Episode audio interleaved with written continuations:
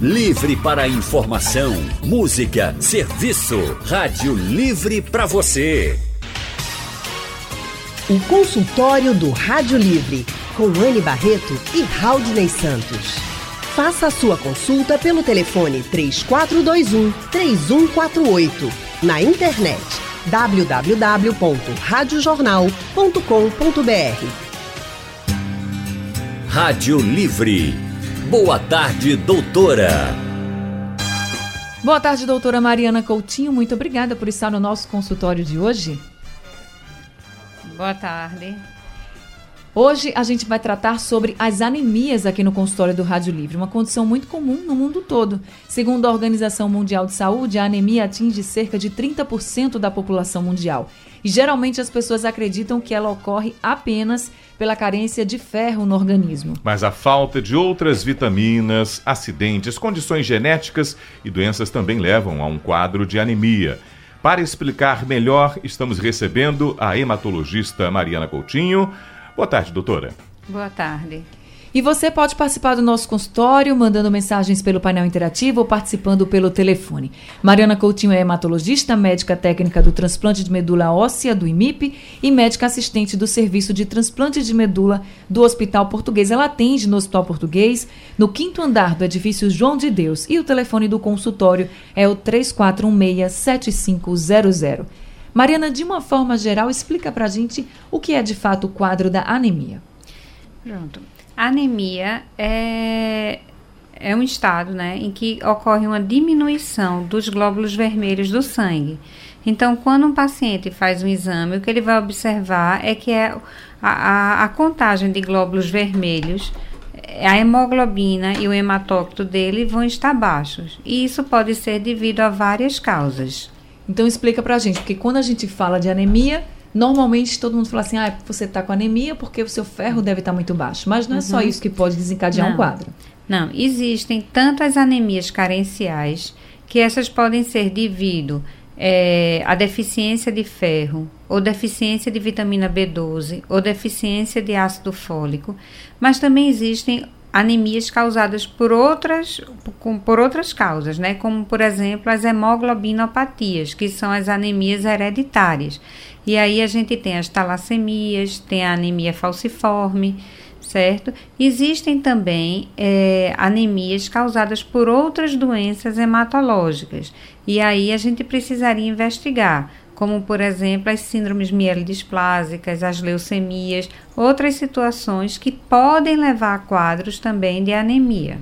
A anemia pode ser sentida por qualquer pessoa, doutora? É, deixou de consumir determinadas coisas ou, ou, ou existe uma predisposição que é como se fosse genético isso qualquer essa pessoa já nasce com carimbo para anemia?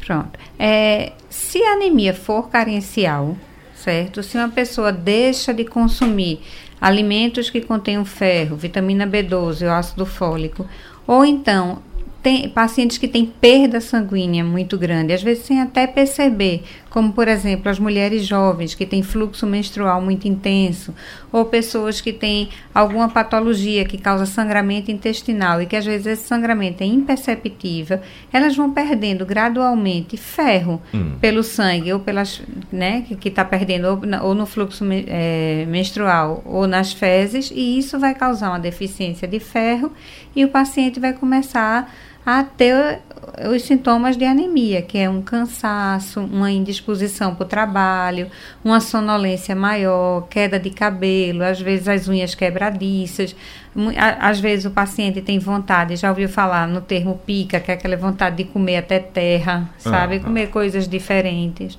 Ou pacientes que já nascem, que têm, como a gente falou, né, das hemoglobinopatias, que são pessoas que nascem ou com talassemia ou com anemia falciforme, elas também vão sentir esses mesmos sintomas que eu falei, que é fraqueza, indisposição, muito cansaço aos mínimos esforços, e aí procuram o um médico por conta disso, e durante a investigação vai se observar que essa pessoa tem uma anemia, mas não tem carência é, de ferro, vitamina C ou vitamina B12, e aí na investigação de outras causas chega ao diagnóstico das anemias hereditárias. Agora, doutora Mariana, a senhora falou num, num assunto que, quando eu há muitos anos, uhum. lembro de ter ouvido isso anos atrás e achei que era folclore, dizia assim, olha, uhum. fulana, eu, eu, lembro que minha mãe uma vez contou isso de que uma, uma vizinha ou uma parente, não sei, que teve vontade de comer barro até. Ela catucava a parede e comia. Eu ficava pensando, minha mãe está conversando demais esse negócio. Será que existe isso? Mas quando a senhora falou agora, pode acontecer da pessoa passar por um momento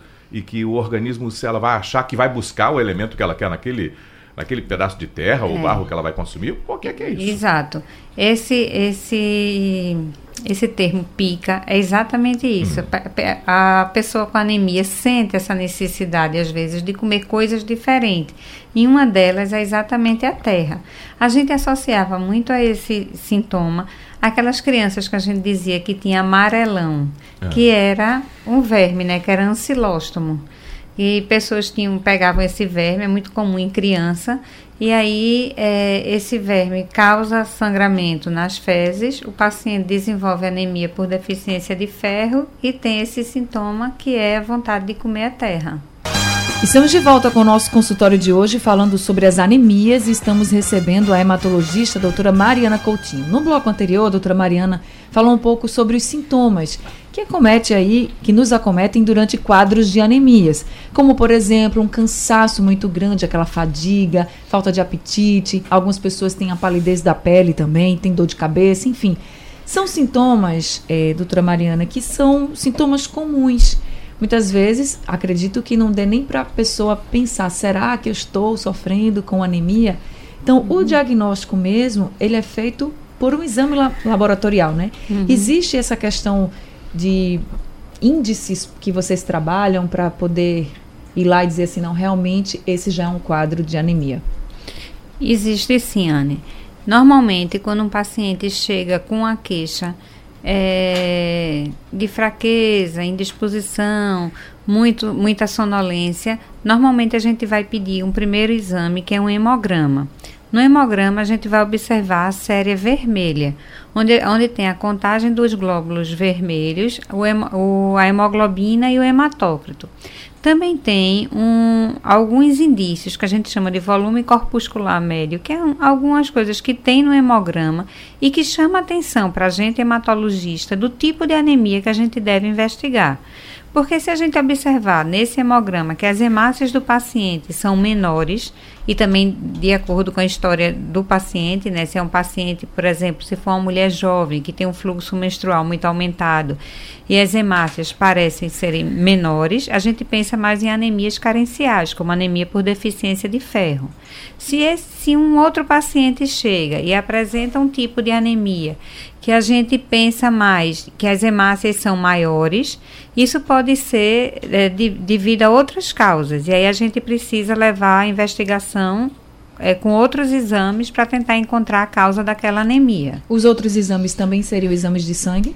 Na maioria dos casos, sim, exame de sangue. Às vezes é que é necessário se pedir uma colonoscopia ou uma endoscopia para investigar se está havendo algum sangramento que esteja levando à perda de ferro. Doutora Mariana, toda anemia tem cura? Toda anemia, em geral, tem cura. Existem as anemias que estão associadas às doenças crônicas, como, por exemplo, em pacientes idosos que tenham, é, são hipertensos, diabéticos, têm insuficiência renal crônica. Esses pacientes costumam evoluir com anemia, mas também a gente pode corrigir isso com medicamento. Mas, por exemplo, a senhora falou de um tipo de anemia que é genético, como a anemia falciforme. Uhum. Neste caso, tem cura também? Não, nesse caso não tem cura, certo? Vai ser um paciente que é, a gente precisa sempre tomar os cuidados, né? É, prevenir que esse paciente é, não piore o, os níveis de glóbulos vermelhos dele certo? Se for, por exemplo, paciente que tem talassemia, que é uma outra situação de, de hemoglobinopatia hereditária, ele pode ter uma, uma talassemia menor, que é uma condição que ele vai ter uma certa anemia, mas o organismo dele se adapta e consegue viver sem ter os sintomas de anemia. Quando esse paciente tem uma talassemia maior, que, que a gente chama, e já nasce dessa maneira, é um paciente que vai precisar ficar fazendo transfusões sanguíneas de repetição durante toda a vida dele. Ou, se for para fazer um tratamento, aí poderia se submeter a um transplante de medula óssea ou um tratamento com algumas quimioterapias que a, aumenta o nível de, dos glóbulos vermelhos e diminui a necessidade transfusional.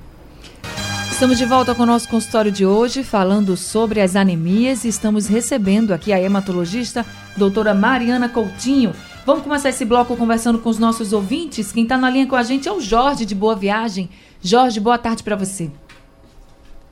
Alô, Jorge? Jorge está na linha 1? Quem está com você, Haldney? Na linha 2 está o Paulo. Olá, Paulo do IPSEP, tudo bem? Boa tarde, tudo bom, Raul Santos? Tudo bom, Anne Barreto? Tudo, tudo bom, bem, doutora? Paulo? Tudo bom, Anne? É, no tratamento da anemia, o excesso de café, de chocolate ou cerveja doceira, qual a prejudicação para o ser humano? Então, doutora? Ah, é, na verdade, o hábito de estar tá tomando café, chocolate, isso não vai interferir no tratamento da anemia. Mas o que acontece é que muitas vezes café, é, chocolate e outros é, de, desse tipo de alimento, eles causam gastrite, né? Causam gastrite atrófica. E aí, os pacientes com gastrite atrófica, eles deixam de ter um fator no estômago que absorve a vitamina B12. E aí, o que pode acontecer é que eles vão diminuir a absorção dessa vitamina. E aí, se a gente ficar tratando, o paciente tem uma deficiência de vitamina B12, tem anemia por deficiência de vitamina B12, e eu trato o paciente com comprimido via oral e o paciente tem gastrite, isso pode prejudicar o tratamento por conta disso. Entendeu? Porque ele não vai ter esse fator no estômago que vai absorver a vitamina B12. Agora, doutora Mariana, como é que fica então essa questão da anemia? Será que no caso da gravidez? É o que pergunta aqui o Antônio Machado Barbosa, de Fortaleza. Hum. Como é que fica o hemograma na gestante? Quando a mulher está tá. grávida, ela corre mais risco mesmo de ter quadros é. de anemia? Na verdade, é, a mulher grávida, ela, ela tem mais um tipo de anemia que a gente chama de dilucional. Porque como as gestantes elas retêm mais líquido, então fica mais líquido com a mesma quantidade de glóbulos vermelhos. Então a gente não pode dizer que aquela gestante tem anemia. A gente tem que observar se essa anemia é só devido a essa diluição e para isso o obstetra tem que estar sempre tendo o cuidado de dosar o ferro, a vitamina B12 e o ácido fólico dessa gestante para ver se eles estão dentro da normalidade. Como o metabolismo na gestante aumenta muito e, a, e o bebê ele requer muito ferro no desenvolvimento, então muitas vezes essa gestante tende a ter uma queda do ferro. E aí é importante esse controle com os exames, porque se começar a ter uma diminuição de ferro na gestante, é importante fazer a reposição. E na época da amamentação, também tem que ter cuidado?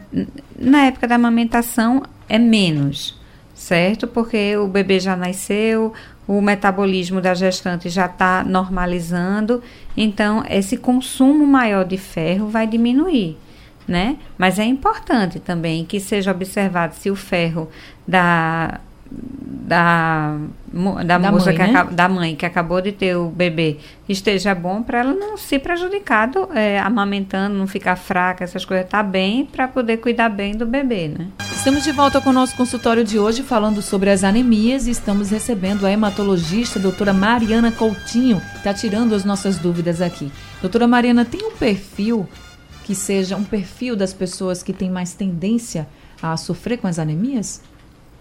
Tem sim. No, gente, as crianças, né? Porque normalmente criança come não come tão bem, é, a gente não presta muitas vezes atenção em estar tá dando assim é, feijão, carne, ou a própria criança ainda não adquiriu o hábito de comer essas coisas, esse tipo de alimento, e aí eles têm mais tendência a ter anemia por deficiência de ferro. Mulheres jovens, principalmente aquelas que têm fluxo menstrual muito aumentado. Mulheres com fluxo menstrual muito aumentado, normalmente elas perdem muito ferro e essa perda é regular porque é mensal. Então, esse é um grupo maior de risco de ter anemia por deficiência de ferro. As anemias, as hemoglobinopatias, que são aquelas anemias hereditárias, a gente tem o caso das anemias falciformes, que são mais comuns em indivíduos da raça negra, e as talassemias, que são anemias mais encontradas em pessoas da raça branca, principalmente aqueles que têm des, des, descendência né, do Mediterrâneo. Doutora Mariana, quando a gente, naturalmente, alguém comenta assim, poxa, aquela pessoa tá tão branquinha, tá sem cor, uhum. tá, tá meio pálida, tá com a cara de anêmico. Isso já é uma característica também que já deve preocupar. Quando alguém diz fulano tá anêmico demais, hein? Tá parecendo que tá sem cor, não tem uma cozinha, um vermelhinho, tá parecendo que tá doente. É, é algo característico a pessoa deve procurar uma orientação médica logo para saber o que é que está acontecendo? Deve sim, porque a palidez cutânea é um dos sintomas também de anemia porque como a gente diminui a quantidade de glóbulos vermelhos, aí vai diminuir é, esse rubor, essa cor que dá a gente, e essa palidez pode ser um dos sintomas de anemia, sim. Uhum. Inclusive, às vezes, o, a gente diz assim, ah, esse paciente está amarelo, ou porque ele está muito anêmico, porque está branco, uhum. ou porque ele está equitérico, que é quando está impregnado com pigmento do fígado, que às vezes pode estar aumentado em alguns pacientes que têm anemia também. E essa palidez não é quando a gente diz assim, está tão branquinho, não é porque a pessoa tem a pele clara, não. O moreno vai ficar pálido, pálido também. também, exatamente. Ok. Estamos de volta com o nosso consultório de hoje, falando sobre as anemias e estamos recebendo a hematologista a doutora Mariana Coutinho. Pelo painel interativo, a Kátia, do Recife, pergunta para a doutora Mariana com quais alimentos se combate a anemia em paciente renal. Veja, Kátia, em pacientes renais, a, a dieta que é orientada não é para tratamento da anemia, mas sim para evitar uma piora da função renal.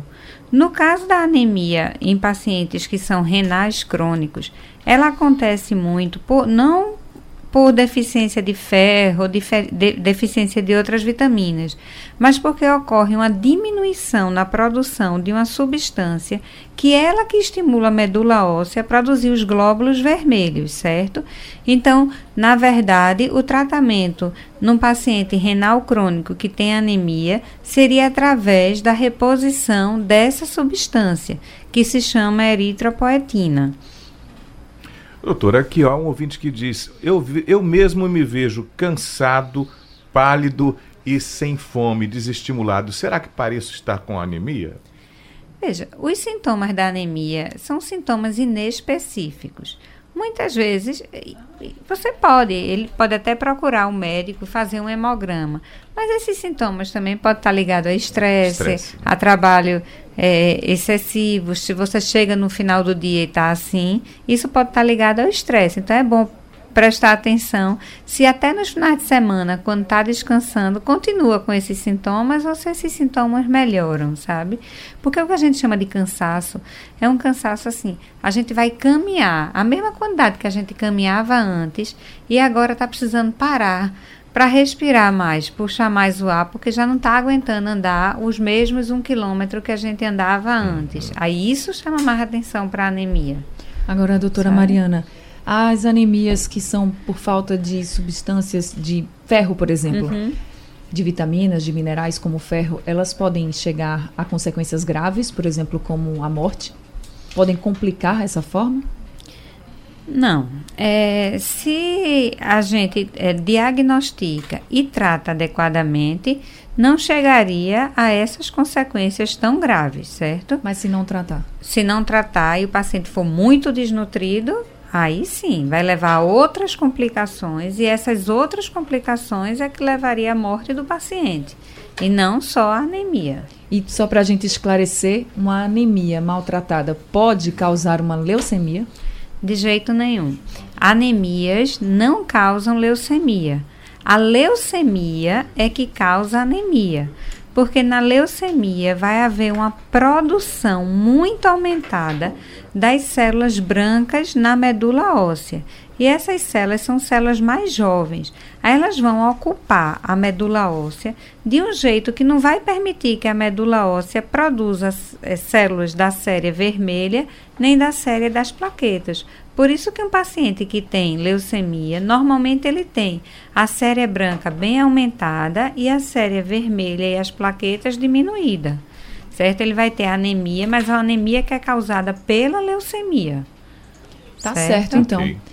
Tá dito, doutora Mariana Coutinho, a nossa hematologista, que hoje nos deu muitas orientações, tirou muitas dúvidas sobre os diversos tipos de anemias. Eu queria agradecer muito, viu, doutora Mariana, por a senhora ter vindo aqui no nosso consultório para esclarecer vários pontos sobre essa condição que é muito comum no mundo todo. Muito hum. obrigada. Obrigada também, Anne e Hudson. Haldney, desculpa, foi um prazer. Obrigado, doutora, doutora Mariana, Mariana, ela atende no consultório do Hospital Português e o telefone de lá é o 3416-7500. Sugestão ou comentário sobre o programa que você acaba de ouvir, envie para o e-mail ouvinte@radiojornal.com.br ou para o endereço Rua do Lima 250, Santo Amaro, Recife, Pernambuco.